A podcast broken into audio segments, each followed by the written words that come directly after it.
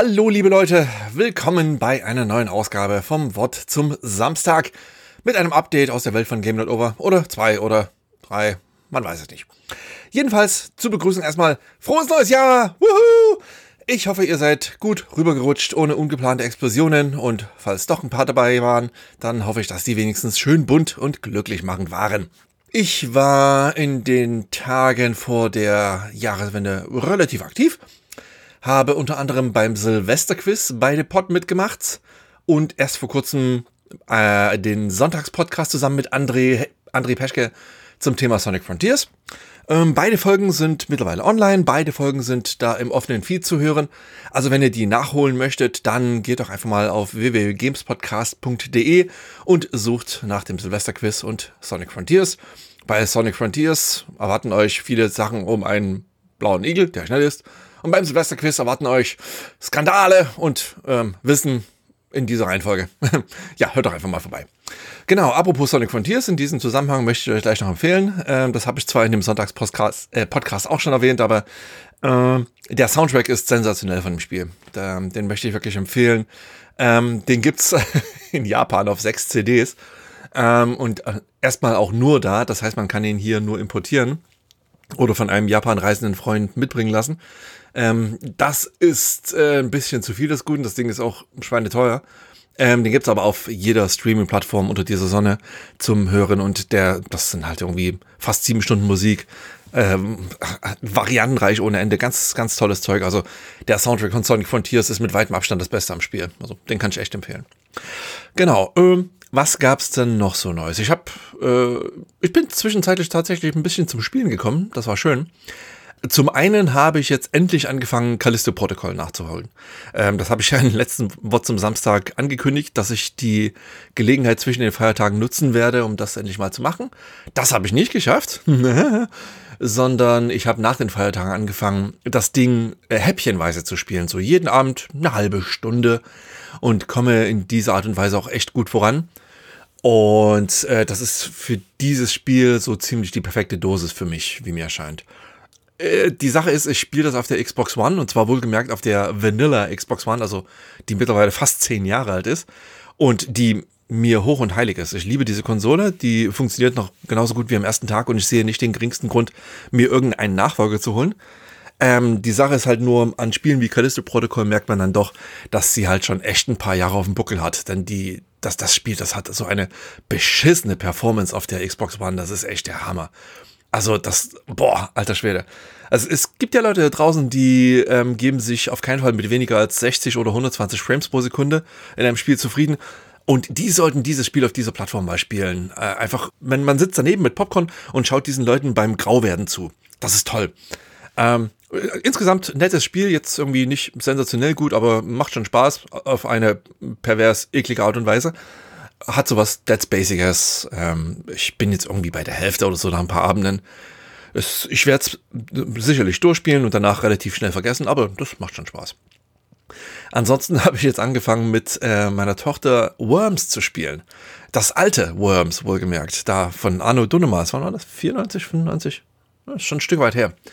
Ähm, und natürlich haben wir sofort das gemacht, was jeder macht, der anfängt Worms zu spielen. Wir haben natürlich Teams angelegt äh, mit, mit uns selbst als, als Superwürmer und äh, mit, mit Freunden und Bekannten als Gegnerwürmer. Und was für ein Riesenspaß das ist und wie verzweifelt meine Tochter zwischenzeitlich ist, wenn sie überhaupt keine Lust hat, irgendjemanden äh, einem Raketenwerfer einzudecken, den sie eigentlich sehr mag. Super. Äh, Riesenspaß. Das, ich meine, das ist halt ein uraltes Pixelspiel, aber das funktioniert auch heute noch ganz wunderbar mit einer. Super Ding. Kann ich immer noch sehr empfehlen. Genau. Ähm, dann habe ich auch äh, natürlich ähm, wieder viel gelesen und das hat mir ähm, echt viel Spaß bereitet, beziehungsweise tut es immer noch. Ähm, ein uraltes Buch, naja, uralt, so alt wie Worms, ähm, namens PC Underground. Das ist aus den frühen 90ern oder mittleren 90ern, bin mir gerade nicht ganz sicher. Ähm, und ist ein Buch von äh, zwei Männern aus der Demoszene, aus der deutschen Demoszene, die sich halt irgendwann hingesetzt haben und für Data Becker ein Buch geschrieben haben, das im Prinzip so die großen Geheimnisse der super Demoszene-Programmierer auf echt viele Seiten presst. Und dieses Buch, das habe ich früher schon besessen. genau genommen war das für mich damals eine der wichtigsten Einstiege in die Assembler-Programmierung. Ähm, in, den, in den frühen bis mittleren 90ern habe ich relativ viel 80 386er Assembler programmiert. Ähm, äh, dann irgendwann damit aufgehört, weil die, die Musik für mich wichtiger wurde. Ähm, aber PC Underground, das war halt ein sehr, sehr wichtiger und lehrreicher Schritt in diese Richtung. Und irgendwann habe ich das Buch, ich weiß es nicht, verloren, verkauft, verlegt, verliehen. Keine Ahnung, ich weiß nicht. Auf jeden Fall hatte ich nicht mehr. Und ich habe vor kurzem aber die CD, die dem Buch beilag, wiedergefunden. Und ähm, das hat mich dran erinnert, beziehungsweise auf die Idee gebracht, mal ein bisschen nach meinem alten Code zu gucken. Und ich hebe ja im Prinzip all meine digitalen Fußspuren auf. Ähm, das heißt, ich habe dann halt irgendwann so so äh, Sammlungen alter Assembler-Codes von mir gefunden und die habe ich durchgesehen und versucht, da wieder durchzusteigen, was mir aber ehrlich wahnsinnig schwer fiel. Ähm, was nicht nur daran lag, dass ich seinerzeit offenbar echt überhaupt keinen Spaß an Dokumentation im Allgemeinen und Code-Kommentaren im Speziellen hatte, aber vor allem, ähm, ich bin halt durch meinen alten Code also wirklich null durchgestiegen. Ich habe das komplett vergessen. das ist echt der Hammer. Ich meine, okay, das ist jetzt auch schon fast 30 Jahre her, meine Güte. Aber das hat mich halt so ein bisschen gekitzelt, auch in, in meiner alten Programmierer-Ära. Es kann ja wohl wirklich nicht wahr sein, dass ich meine alten, alten Sachen selbst nicht mehr verstehe. Und da wollte ich mir hier in, selbst wieder ein bisschen Durchblick verschaffen, also nur fürs eigene Verständnis. Ähm, ich, ich weiß noch, dass mir halt damals PC Underground eine echt große Hilfe beim Erlernen von Assembler war. Und daher habe ich mir dieses Buch wieder gebraucht für ein paar Euro geholt und bin just dabei, das wieder durchzuarbeiten. Also echt nur zum Spaß. Das hat natürlich null Praxiswert, da ich nicht die geringste Absicht habe, wieder mit der Assembler-Programmierung anzufangen. Die hat ja ehrlicherweise heute keinen Wert mehr, also zumindest nicht auf modernen PCs. Aber als so eine Art Fingerübung, so für die alten Zeiten, also einfach auch nur, dass ich zumindest wieder eine Idee darüber kriege, was ich seinerzeit eigentlich programmiert habe ähm, gehe ich dieses Buch gerade durch und versuche parallel halt wieder durch meinen alten Code durchzusteigen. Ja, mal schauen, ähm, ob und wie lange das gut gehen wird, äh, wie lange mich das bei der Stange halten wird. Aber das ist ein ähm, sehr unterhaltsamer, ähm, wie sagen sie Crazy Kids von heute, Blast from the Past. Ja, also ich äh, mal sehen, vielleicht mache ich da irgendwann auch mal eine Sonderfolge für Game Over draus, falls ich tatsächlich die, die Geduld und die dass das Sitzfleisch aufbringe, da mal wieder komplett durchzusteigen. Auf jeden Fall, das macht mir gerade sehr viel Spaß. Was mir auch sehr viel Spaß gemacht hat, ist die äh, nächste Folge, die nächste reguläre Folge von Game Not Over, die für alle Unterstützerinnen und Unterstützer Stand heute ähm, morgen online gehen wird, am Sonntag, den 22. Jänner 2023. Äh, eine Woche später kommt sie dann auch in den öffentlichen Feed in ihrer kompletten Länge. Und es geht um Spider-Man. Und jetzt wird sich der Spider-Man-Kenner natürlich fragen, ja, welcher Spider-Man meint er denn? Und ich meine natürlich das aus dem Jahr 2000, das von Neversoft, das erste 3D Spider-Man. Ähm, das ist eine wirklich schöne Folge geworden.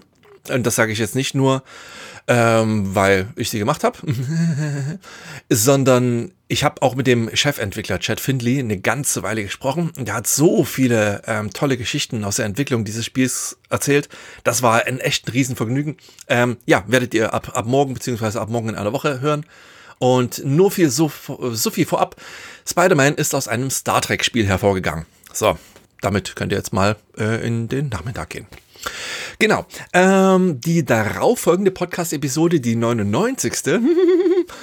die ist auch schon in Sack und Tüten. Ähm, ich verrate aber noch nicht, worum es da gehen wird, ähm, weil ich ja, ein Schwein bin. Aber ich hatte sehr, sehr viel Freude mit im, äh, am Gespräch mit den Entwicklern, denn da habe ich nicht mit einem Entwickler gesprochen, nicht mit zweien, sondern mit allen dreien. genau.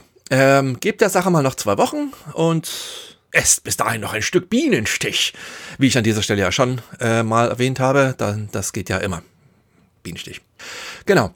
Und ansonsten, das Thema für die hundertste Folge steht auch schon fest. Das ist ja nur noch einen Monat entfernt. Hui, Party, Party. Ähm, und auch das verrate ich natürlich nicht, weil ich doofe Ohren habe, aber es wird gut. ja. Mm, danke fürs Zuhören. Das war es erstmal mit den Updates für diesen Samstag. Trali, trala, ich wünsche euch noch ein fantastisches Wochenende und wir hören uns in Kürze wieder. Hm, tschüss.